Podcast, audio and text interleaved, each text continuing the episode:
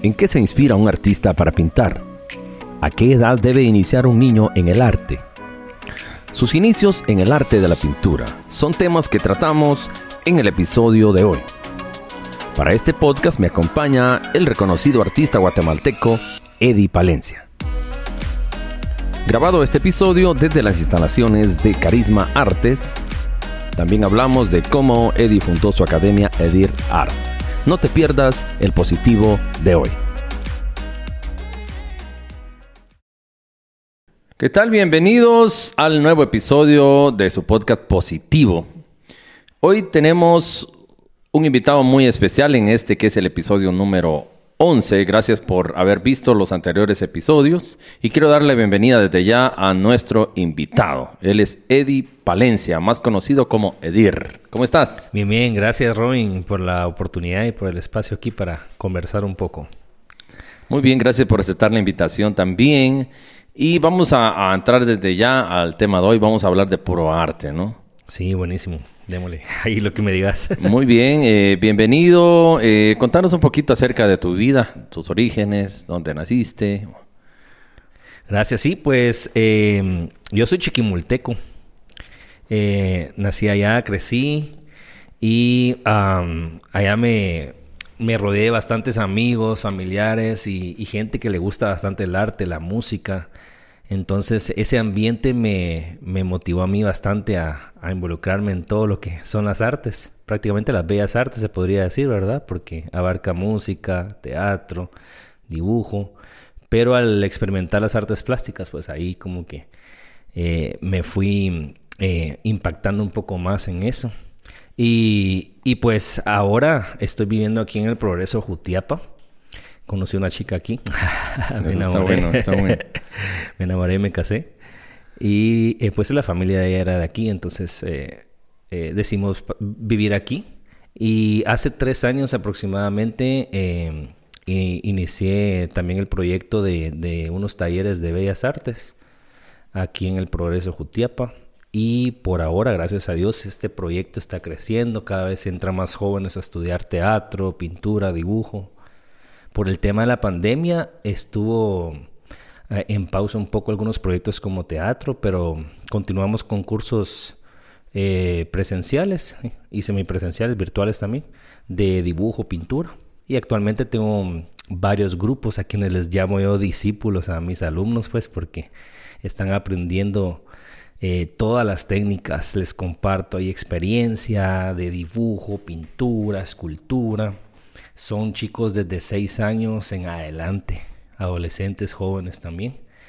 Y, pues estoy muy contento con eso y con, la, con el don que Dios me ha dado, pues aprovechando ahí a compartirlo y a formar artistas. Te felicito, Edir. Entonces te viniste de Chiquimula a hace Jutiapa hace tres años. ¿Y cuándo es que comienzas a enamorarte de ese bello arte que es la pintura? ¿Cómo fueron tus inicios en la pintura? Buenísima pregunta. Sí, mmm, la verdad de que si hay un momento específico que yo podría decir que, que ese suceso, realmente lo que pasó, eh, fue lo que marcó mi vida para interesarme al 100 ciento en el arte. Eh, y es desde que estaba muy pequeño.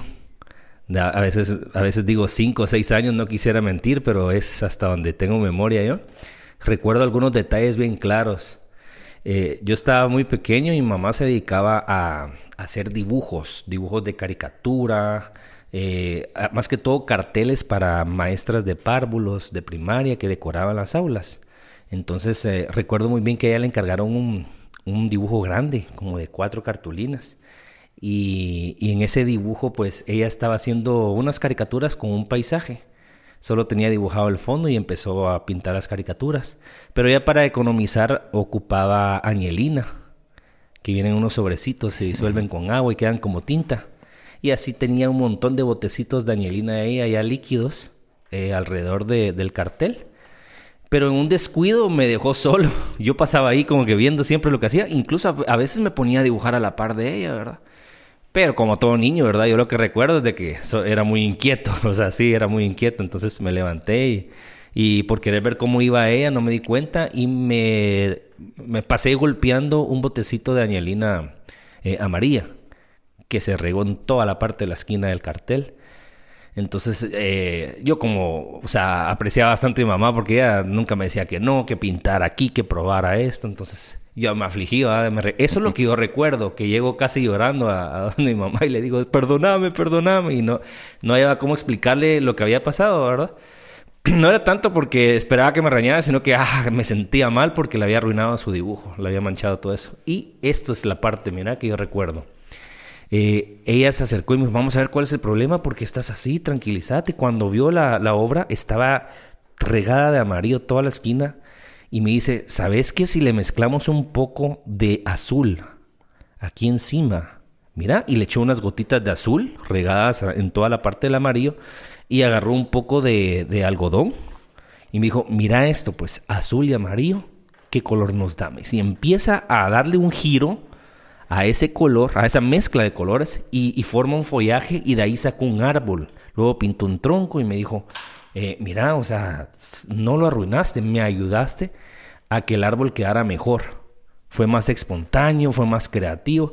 Y lo que yo recuerdo bien, bien, es de que desde muy pequeño cuando vi eso, yo me enamoré del arte. Porque dije, wow, ¿verdad? O sea, de un accidente o sea, de un obstáculo ella encontró una solución y, y aparte de eso, pues me enseñó un principio, ¿verdad? De mezcla de colores y cómo ser creativo ante un suceso así.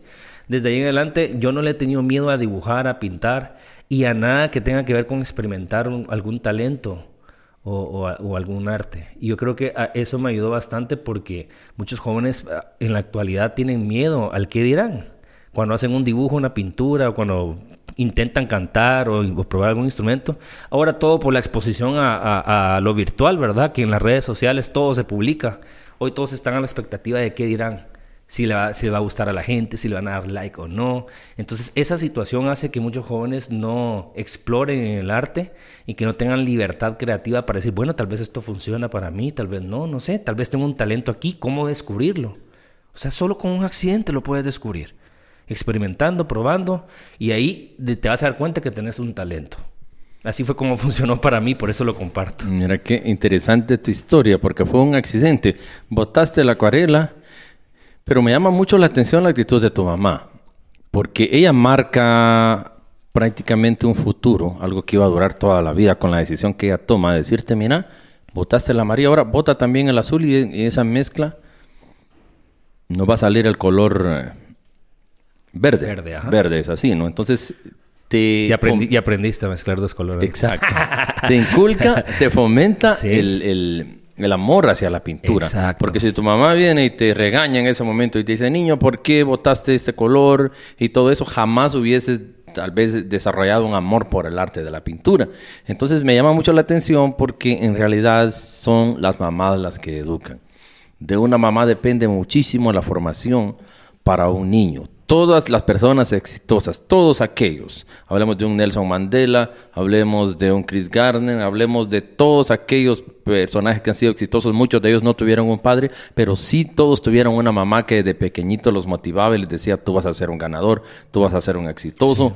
Entonces, eh, para las madres que nos están escuchando en, en, Spotify o que nos ven en YouTube, es importantísimo lo que ustedes le dicen a sus hijos. Las madres son las que educan al final.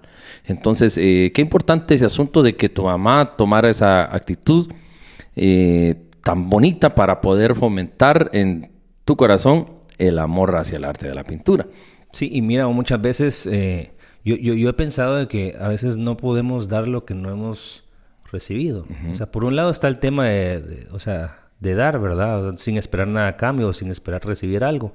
Pero por otro lado está la, eh, la idea, o sea, la filosofía que te quiero compartir de, de que, o sea, no, es difícil que una persona dé algo que, que no haya vivido, que no haya recibido.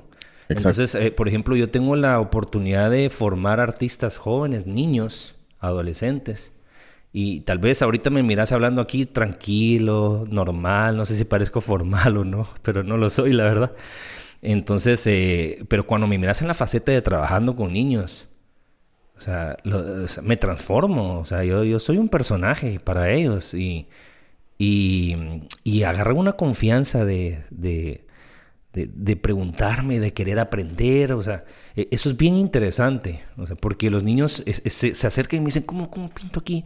No sé de dónde surgen a veces eh, eh, técnicas que yo quisiera como que documentar para compartirlas al mundo, ¿verdad? Tal vez va a ser un proyecto más adelante, pero he descubierto formas de, enseñarle a niños las artes. Es eh, un proyecto que me gustaría lanzar tal vez en YouTube, ¿verdad? Tutoriales para maestros donde pueda compartir esos, experimentos que, han funcionado.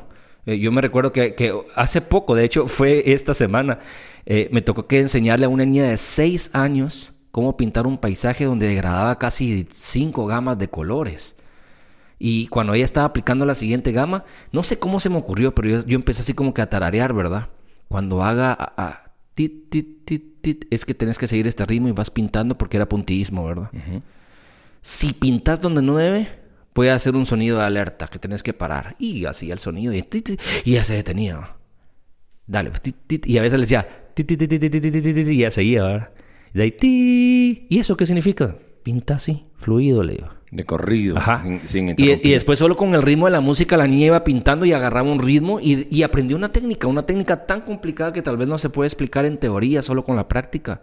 Y, y esa parte es la que no hay cómo explicar, pero surge de que yo lo viví. Lo viví de niño. Alguien, alguien compartió conmigo tantas formas en las que yo tal vez... Eh, no sé si han hablado algún, en alguna ocasión el tema de las inteligencias múltiples, pero, pero por ejemplo, a, mí en la primaria, en, prepa, me, le dijo la maestra a mi mamá, su hijo es un genio, le dijo. Es un superdotado, le dijo. ¿Pero por qué? Porque a esa edad lo importante es saber tener destreza, ¿verdad? Dibujar, pintar y todo. Y con eso, oh, su niño es un genio. Yo crecí pensando que era un genio, fíjate. Pero me llego a topar eh, ya en básico, diversificado, bueno, de hecho desde la primaria, y me doy cuenta que no soy bueno para todo. Hay para otras cosas que mejor ni se enteren de que, o sea, parezco que no, la inteligencia que se hizo, ¿verdad? Pero eso es importante. Yo lo viví y me di cuenta cómo, por ejemplo, mi mamá y algunos maestros, amigos, gente que mi familia eh, me apoyó con tal vez con la rareza, se podría decir así, ¿verdad? De, lo distinto que era, lo peculiar, de, de, que no aprendo igual. No aprendo igual, no experimento, no veo el mundo igual. Dijo, eh, por ejemplo, eh, Vicente Van Gogh en una de sus frases, ¿verdad? Creo, que lo, creo que lo leí en un libro de, de Generación Emergente, se llama ese libro eh, mencionó una frase donde dice, o sea, a, mí no me pongan a hablar pues en público porque yo pinto. Dijo, yo tengo ojos, eh, ojos de poeta, corazón de soñador y voz de pincel. Esa frase me impactó porque cuando la leí dije, ahora entiendo, ¿verdad? Siempre termina influyendo eh, aquello, el talento que tenés, termina influyendo en todo lo que haces. Siempre. Y algo interesante de lo que estás diciendo de los niños, de cómo desarrollan su pensamiento, hay dos tipos de pensamiento. Uno es el pensamiento divergente y el otro es el pensamiento convergente. ¿no? De hecho, hasta hay una película así que se llama Divergente y, e ilustran en la película ellos este tipo de pensamiento. Con lo que hablaste de los niños genios. ¿no? Cuando un niño nace, eh, se cree que todos traen, casi todos, el potencial de ser genios. Se hizo un experimento con un grupo de niños en el que el 95% de estos niños traía el potencial de genio y el 5% no. Luego, cinco años después, se hizo el mismo experimento, pero ahora ya no era un 95, ahora solo un 70% tenía el potencial de genio y un 30% no se hizo el mismo experimento 10 años después. Ahora el 50% tenía el potencial de genio y el otro 50% no. Y cuando llegaron a ser adultos, resulta que el 95% no tenía el potencial de genio y el, solo el 5% sí. ¿Qué pasó entonces en el camino? De ahí sale una, un documental que se llama Nacemos como genios y nos vuelven idiotas. Qué interesante. En sí, eh, ¿quiénes se encargan de volvernos así? los adultos. ¿Por qué? Porque cuando niños traemos desarrollado el pensamiento divergente. ¿Y qué es esto del pensamiento divergente? Es que tenemos la capacidad de poder hacer o inventar muchas maneras para hacer una sola cosa. Mientras que el convergente solo tiene una manera de hacer las cosas y es como la aprendió o como se le enseñaron. Como cuando la maestra le dijo eh, a, la, a la niña, eh, dibujen una rosa, por favor. Y la niña comenzó a hacer una rosa muy creativa, con muchas cosas. Y, pero ella le había puesto una, una hoja de cómo quería la rosa, pero la niña estaba usando su imaginación y le estaba haciendo un montón de cosas extra. Ojitos, boquita. Exacto. Entonces, eh, cuando se la presentó la maestra, le dijo, no, tienes que hacer la rosa como la que yo, la hoja que yo te puse de ejemplo. Entonces, ese es el problema. Que no le dejó a la niña desarrollar su creatividad, su imaginación, su pensamiento divergente y le estaba inculcando desde pequeñita un pensamiento convergente. Eso hacemos los adultos muchas veces. Entonces, eh, interesante lo que estás diciendo y me gustaría que nos dijeras más o menos a qué edad es recomendable que un niño comience a poder entrarle al asunto del arte que manejas mucho, que es la pintura. Sí, oh, bueno, eh, pero también aprovechando la parte que mencionaste, eh, hay una frase de, Pablo Picasso, donde dice, todos nacemos desde niños, o sea, todos los niños nacen siendo artistas, así exactamente lo dice. El problema es cómo permanecer así una vez que crecemos. Y, esa parte yo dije, está, es cierto. Y aplica para la, el documental que mencionas. Claro. desde niño dicen, bueno, tan listo que era desde niño y qué pasó después. ahí, está, ahí está la respuesta. Sí, eh, bueno, pues eh, me hiciste una pregunta que desde cuándo deberían de aprender. Eh, la verdad es de que respondiéndolo con esta frase, o sea, nacemos siendo artistas. Entonces, el problema es cómo permanecer así. Ese es el Entonces, tal vez en cada etapa de nuestra vida deberíamos de de, de saber um, eh, qué fase la que estamos viviendo y aprovechar para explotar, por ejemplo, en el caso de los papás que tienen niños y, y, que van descubriendo que en cada etapa tienen diferentes gustos, deseos. No es de que sean indecisos. Ellos no van a decidir qué van a hacer en la vida más grandes desde, desde los cinco años. O sea, yo recuerdo que cuando era más pequeño deseaba ser astronauta, quería ser científico, quería... Y yo miraba Art Attack y dije, ahora voy a ser artista. De ahí vi a, a, otro científico que se haría ahí con, con, uno de sus experimentos, ahorita no recuerdo el nombre. Big Man. Ajá, ese sí. Y dije, ah, no quiero ser científico ahora, ¿verdad? Y me recuerdo que hice muchas travesuras en la casa y mi mamá me, me regañaba a veces.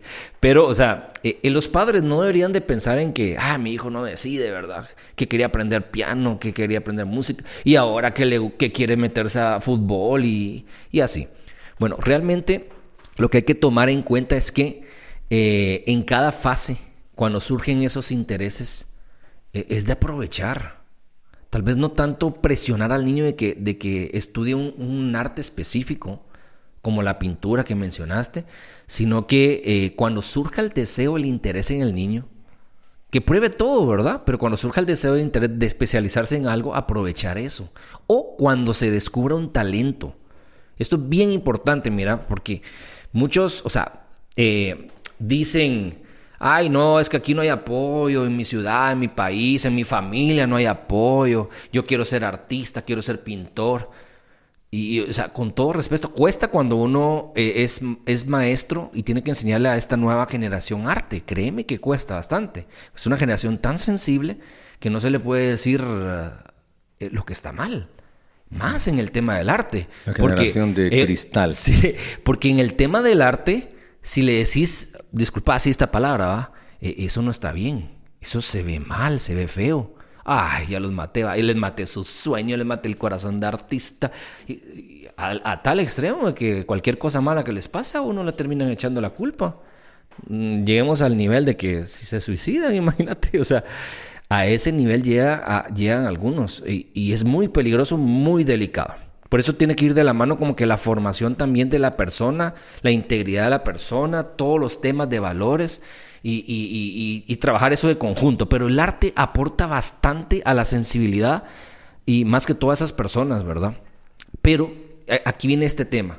O sea, cómo enseñar, cómo educar, cómo guiar al niño en su talento. Y hay que, hay que ser claros con esto. Por ejemplo, si yo te digo ahorita, a mí me gusta cantar y me pones a cantar, yo no te canto. o sea, yo no, te, yo no me voy a poner ahorita a cantar. una cosa es que me guste cantar y que cante en el baño cuando me baño, que cante en la sala. Pero otra cosa es que yo me pare frente a un público y diga soy cantante y me ponga a cantar una canción. Yo sé cuál es mi límite, hasta dónde llega mi voz. Pero, pero, cuando se trata de la pintura de las artes visuales, ahí sé que soy competente. Y ahí sé que, o sea, puedo dar la talla de decir soy profesional. Porque aparte del talento que Dios me dio, de las habilidades que fui descubriendo en el camino, ya estudié y sigo capacitándome y sigo formándome en esa área para poder dar un servicio profesional de excelencia a las empresas o a las personas o a los clientes que requieran mi servicio. De artistas, soy, soy, soy artista de profesión. No solo por decir, soy artista, que quiero pintar y espero que me apoyen. Y si recibo likes, pues entonces me voy a convencer de que sí lo soy. No, hubo un proceso. Pero ¿en qué punto descubrí que podía dedicarme a esto y que iba a ser rentable en mi vida? Fue cuando poco a poco, desde niño, cada dibujo que hacía, cada pintura que hacía, donde sea que estaba, si garabateaba, si hacía algo, si bocetaba, eh, la gente que lo miraba decía, este niño tiene talento. Como te mencioné, ¿verdad? La maestra que le dijo a mi mamá, su hijo es un genio, pero porque podía dibujar. Entonces, mis papás fueron los primeros que se la creyeron antes de, antes de que yo me la creyera.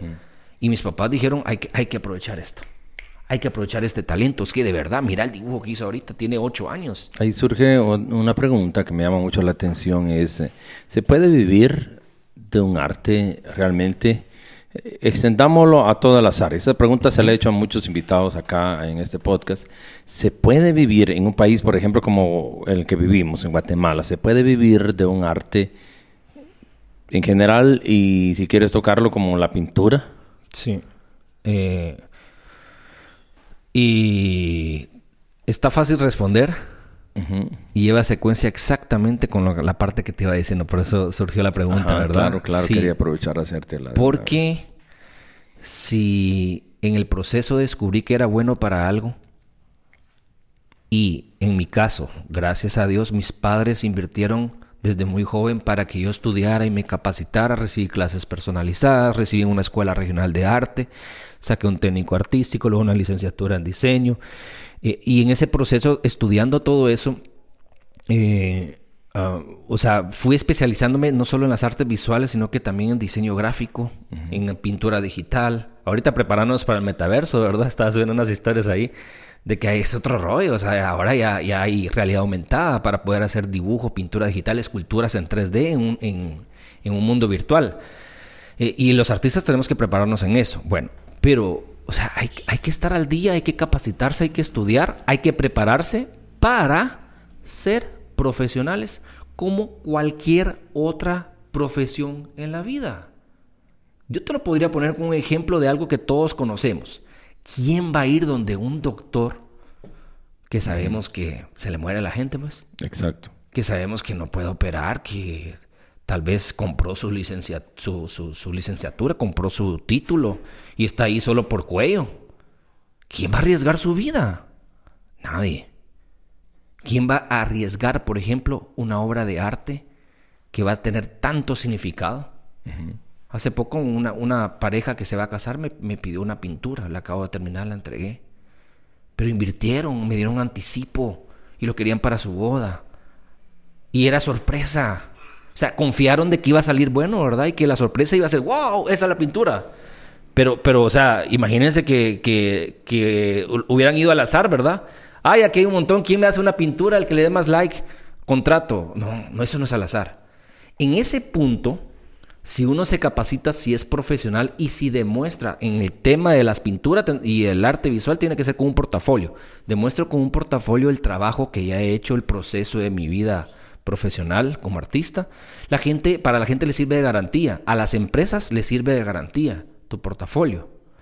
Y en el caso de los músicos, un demo, algo, algo que donde hayan tocado, archiven todo. Estamos en la era digital, pueden tener un, pueden usar su Instagram como portafolio. Ahí suban fotos, videos de todo lo que hacen.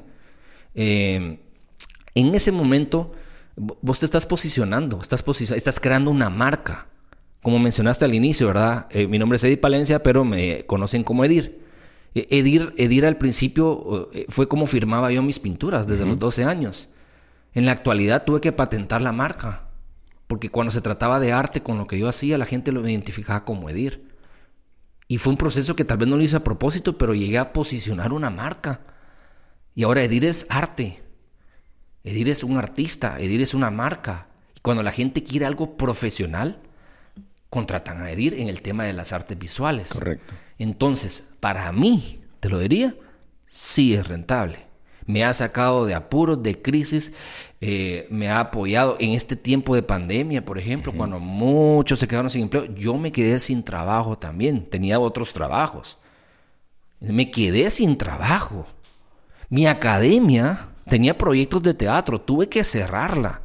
Entonces cuando todo, o sea, se, me quedé sin alumnos, no podía enseñar arte presencial, ¿verdad? Porque no podía. Entonces cierro la academia, es un ejemplo.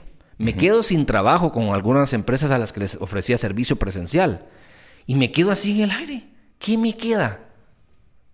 Gracias a Dios, este talento que nunca me va a faltar porque es intangible. Surge de la creatividad, surge de la inspiración y del conocimiento que ya se ha invertido como capacitación y estudio que hay ahí. Lo primero que hice fue empezar a pintar en el tiempo de pandemia. Y dije, bueno, estoy sin trabajo, tengo nada para comer, así literal, me voy a poner a pintar. Y oye, qué interesante esto, como de verdad, eh, no quisiera decirlo tan así dramático, pero, pero así fue. Lloré, no lloré, chillé. Cuando empecé a pintar en las redes, dije, así, lo publiqué así, es tiempo de volver a pintar. Pues, ¿por qué? Porque no, había trabajo, no había nada.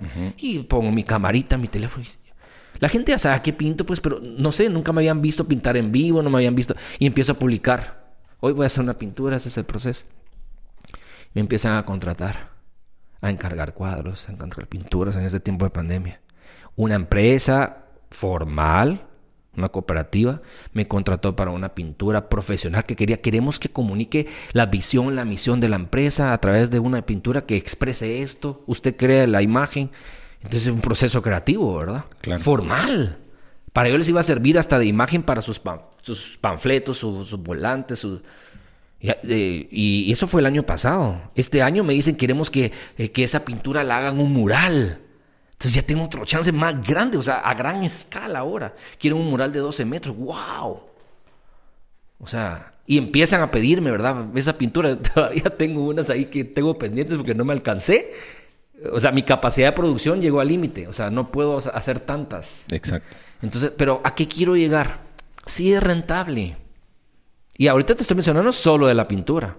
No digamos para todos los creativos y músicos que, tienen un talento. Sí es rentable. Pero los que están empezando, tienes que tener paciencia y entender de que es un proceso. Y para llegar a ese punto, tenés que invertir tiempo, dedicación, yo te puedo decir, soy músico de corazón, pero, pero sí, estudié música, estudié piano. Sí, domino el piano, me das un piano, ahorita hacemos la prueba. Pero, pero no me dedico a eso. ¿Sabes por qué? Sé que no soy tan competente como para dar la talla y decir, bueno, soy uno de los mejores pianistas aquí del Oriente y todo. Sí toco piano, pero eso ya lo agarré como hobby. Digo, me gusta, toco y si algún día surge la oportunidad en una actividad, toco o algo así, o que me invite, pero no, no voy a esperar ganar dinero de eso. ¿Me entendés? Sí, te entiendo muy bien. Pero en la parte visual, o sea, es, ahí, ahí fue donde volé y me capacité. Entonces ahí sí espero. ¿Por qué? Porque ahí invertí. Y ahí, ahí, por ahí fue, dentro de todas las ramas de las bellas artes, la parte que yo dije, esto me va a ser rentable. Porque desde ahí también mis papás vieron el potencial, invirtieron en mis clases.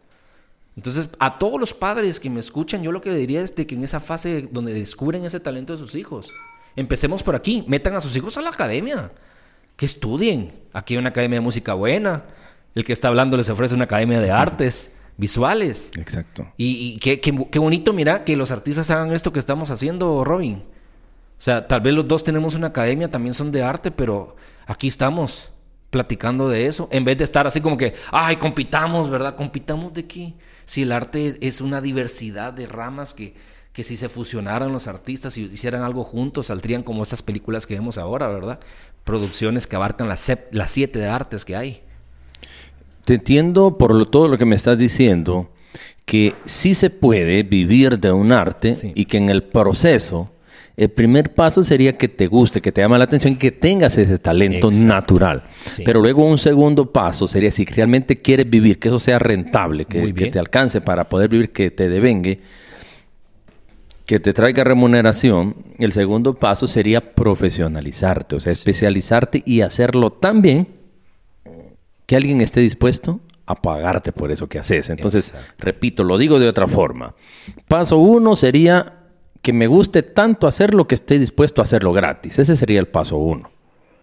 Y que tenga un talento natural, podría ser, ¿no? Sí. Va funcionado el paso uno. Y el, el paso dos sería que me especialice, que me profesionalice, que lo practique, que pula ese arte y lo llegue a hacer también que alguien esté dispuesto a pagarme por ello. Sí. Creo que esos dos pasos serían fundamentales en el proceso.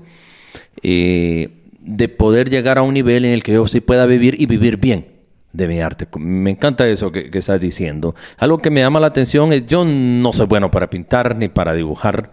Tengo imaginación, pero no tengo la destreza, no tengo la habilidad. Entonces, nunca he pintado, nunca he hecho una pintura, pero yo quisiera saber qué, qué es lo que sienten o cómo, cómo es que empieza el proceso porque ahí no hay nada y, luego cómo va surgiendo de, algo que sin sentido después termina una pintura muy maravillosa. ¿Qué es lo que se siente en el proceso? ¿Cómo? Explícame el proceso creativo de, cómo se desarrolla un cuadro, una pintura. Una obra de arte, ajá.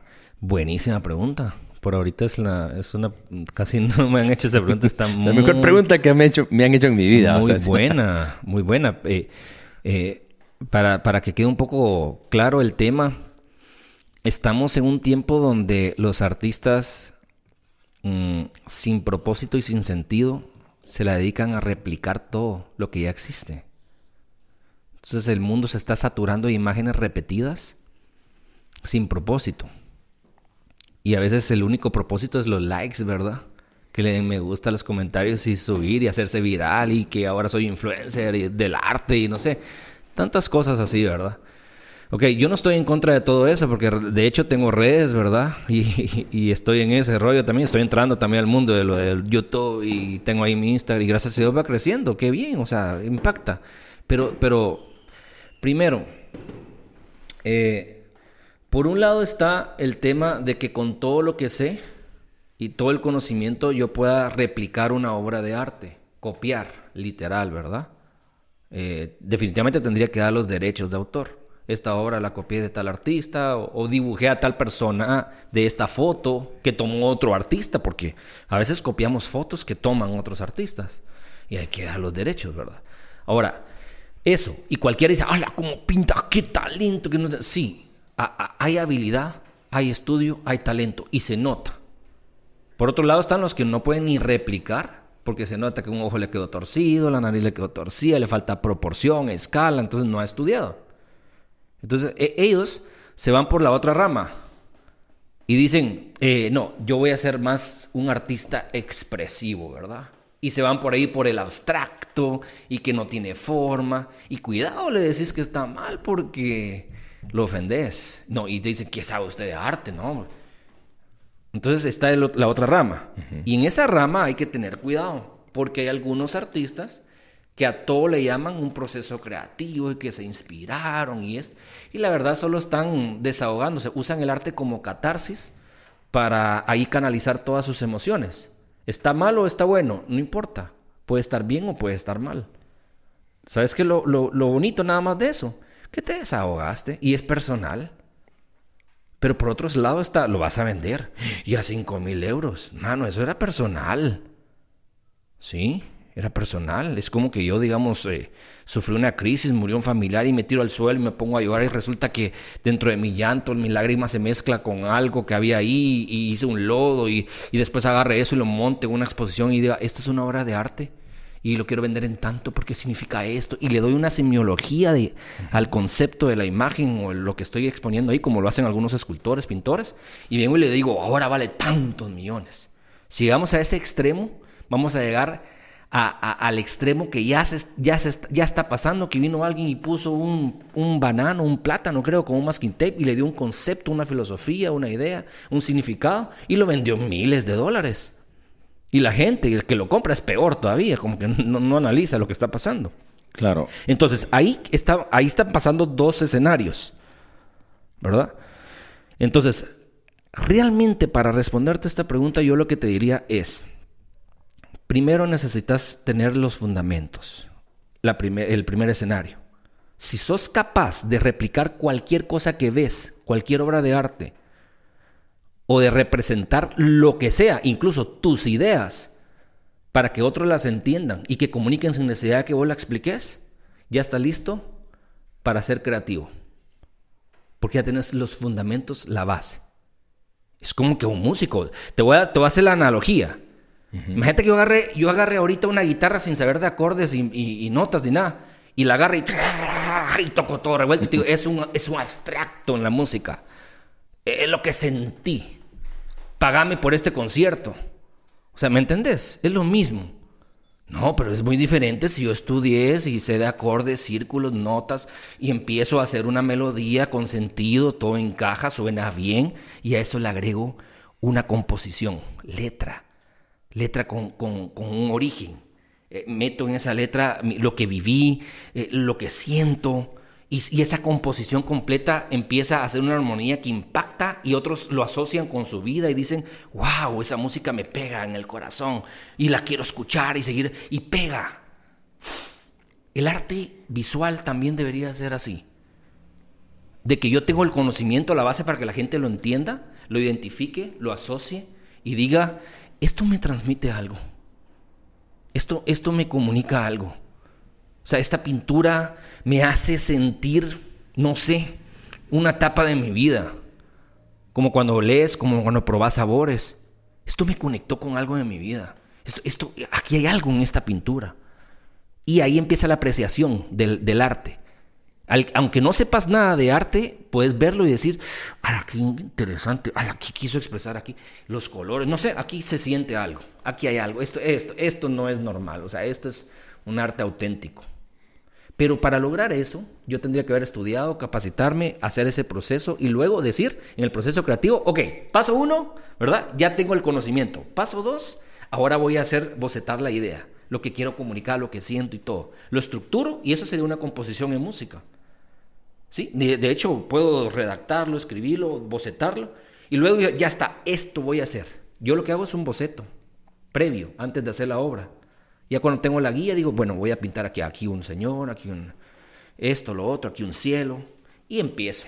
Y paso tres, empiezo aplicando todos esos conocimientos para que haya, por, por lo menos, si quiero hacer una tendencia eh, eh, una mezcla de tendencias artísticas, puedo decir, bueno, el cielo lo voy a pintar realista, esta montaña la voy a pintar surrealistas, aquí esto, esto podría hacerlo un poco abstracto.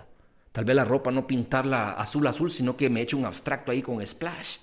Y, y, entonces a una combinación de tendencias y corrientes artísticas con propósito, con sentido, para que cualquiera que lo vea le transmita exacto. Ahora que mencionas eh, un poquito acerca de, desahogarte en el arte, porque hay mucha gente que sí ocupa el arte como para una catarsis, como para un desahogo. De hecho, yo lo hago con la música, por ejemplo. para mí, el, tocar guitarra a mí me sirve de terapia. O sea, yo me siento mejor, me expreso, lo hago. Imagino que la pintura es algo muy parecido, ¿no?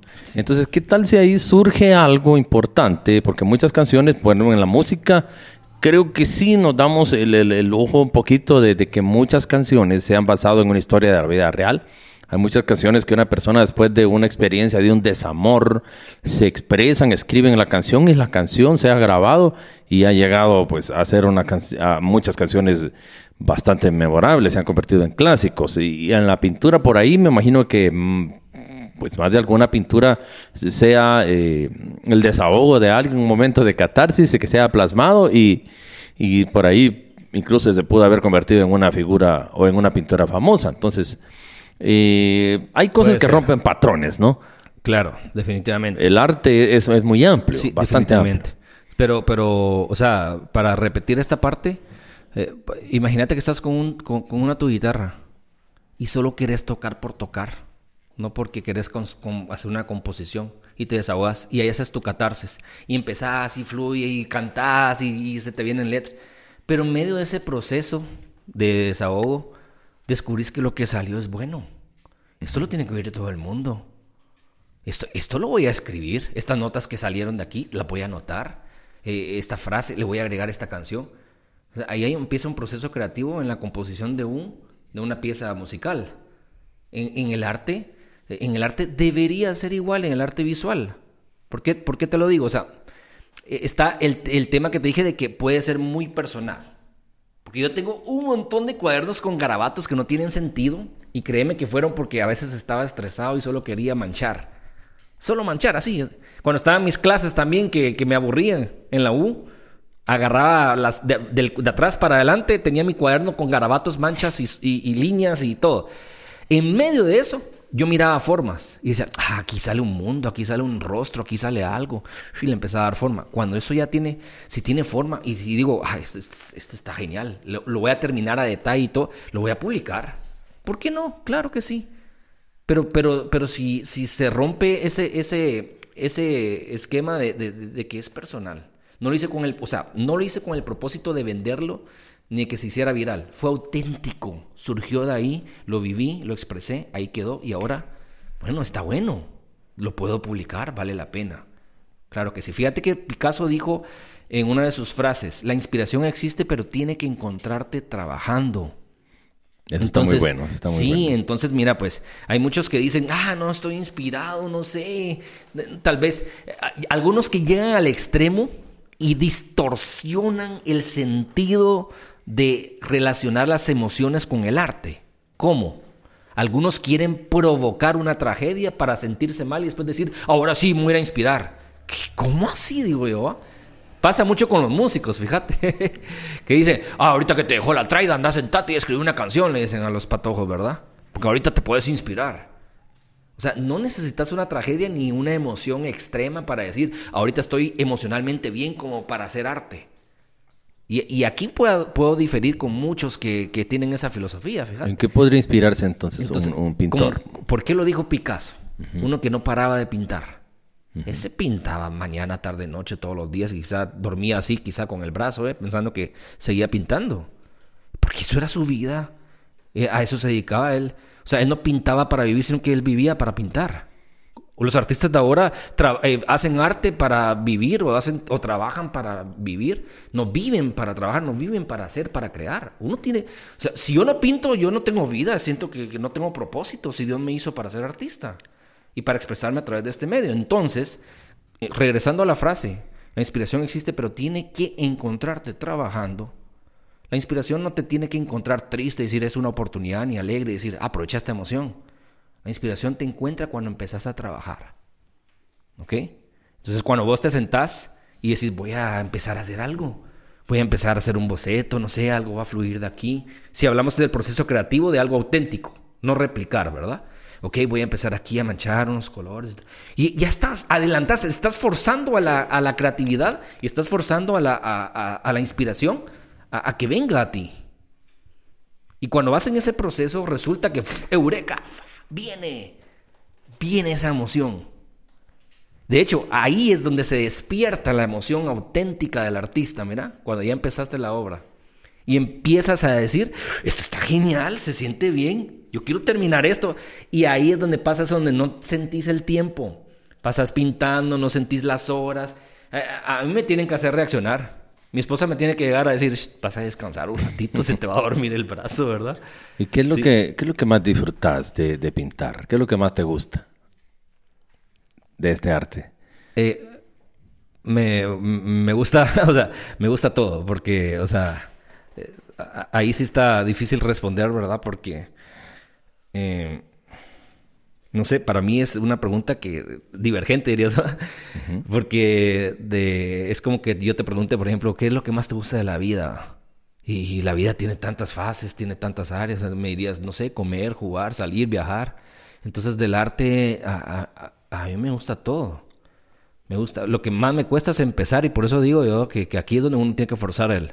Pero una vez empiezo, me gusta todo.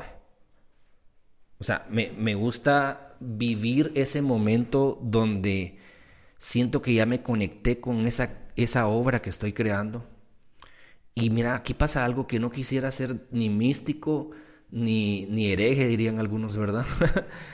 Eh, tocando este tema delicado. Pero aquí pasa algo divino.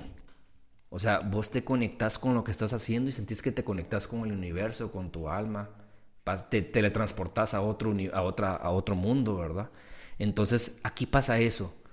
Y, cuando pasa eso, yo, yo le diría a todos, por ejemplo, los que son artistas, los que son cristianos y desean dedicarse al arte, eh, eh, eh, yo les diría esto, es la mejor opción para conectarte con la verdadera adoración. ¿Por qué? Porque o sea, no hay nada mejor que usar el talento que Dios te dio. Por eso es de que hay alabanza en las iglesias. Lástima que no hay eventos también donde alguien está pintando y todos adoren, ¿verdad? No lo entenderían tal vez. Es falta cultura. Pero, pero mira, mira, en ese momento pasa algo. Yo me desconecto, no sé cómo decírtelo, de esta realidad y me conecto en otro mundo, un mundo espiritual, en un mundo eh, divino. Por eso te dije así. Yo empiezo a sentir mi alma por eso el alma se conecta con el arte. Empiezo a sentir mi corazón, empiezo a decir, esto, esto tiene vida. Es difícil de explicar. Los que lo logran con la música, con, todo, o sea, yo te diría, con, cualquier área de las artes. O sea, eh, te entiendo, te entiendo por lo que me dices que la parte espiritual es la que más disfrutas, esa parte que te conecta, porque de hecho una de las definiciones del arte es que el arte es la capacidad creadora que vive dentro del hombre mismo. Esa capacidad de crear interna que tenemos es, arte y, se aplica a todos los artes, música, danza, teatro, pintura, eh, etc. Entonces, eh, eso es lo que creo que nos conecta con el creador. Sí. Y es esa parte espiritual, te entiendo bien. Dios es, Dios es el creador de todo, Él es un artista, nos hizo nosotros, o hacer arte nos conecta más con Él, con el creador. Y con, y con todo, todo, todo, o sea, todo lo que nos rodea. Bien. Eh, ya casi vamos a ir cerrando, el tiempo se nos ha ido ahí sí que rapidito. Si eh, de aquellos chicos que, que, nos están oyendo, que nos están viendo, que están comenzando a, pintar, que, que, les está interesando este arte de la pintura, ¿qué les podrías decir a ellos? ¿Cómo les podrías apoyar dándole algunos tips, algunos consejos que inician su proceso? Sí. Eh, primero no me vayan a tomar a mal cuando dije eso de que eh, si no tienes el talento no lo hagas. O sea, sí, tenés que hacerlo.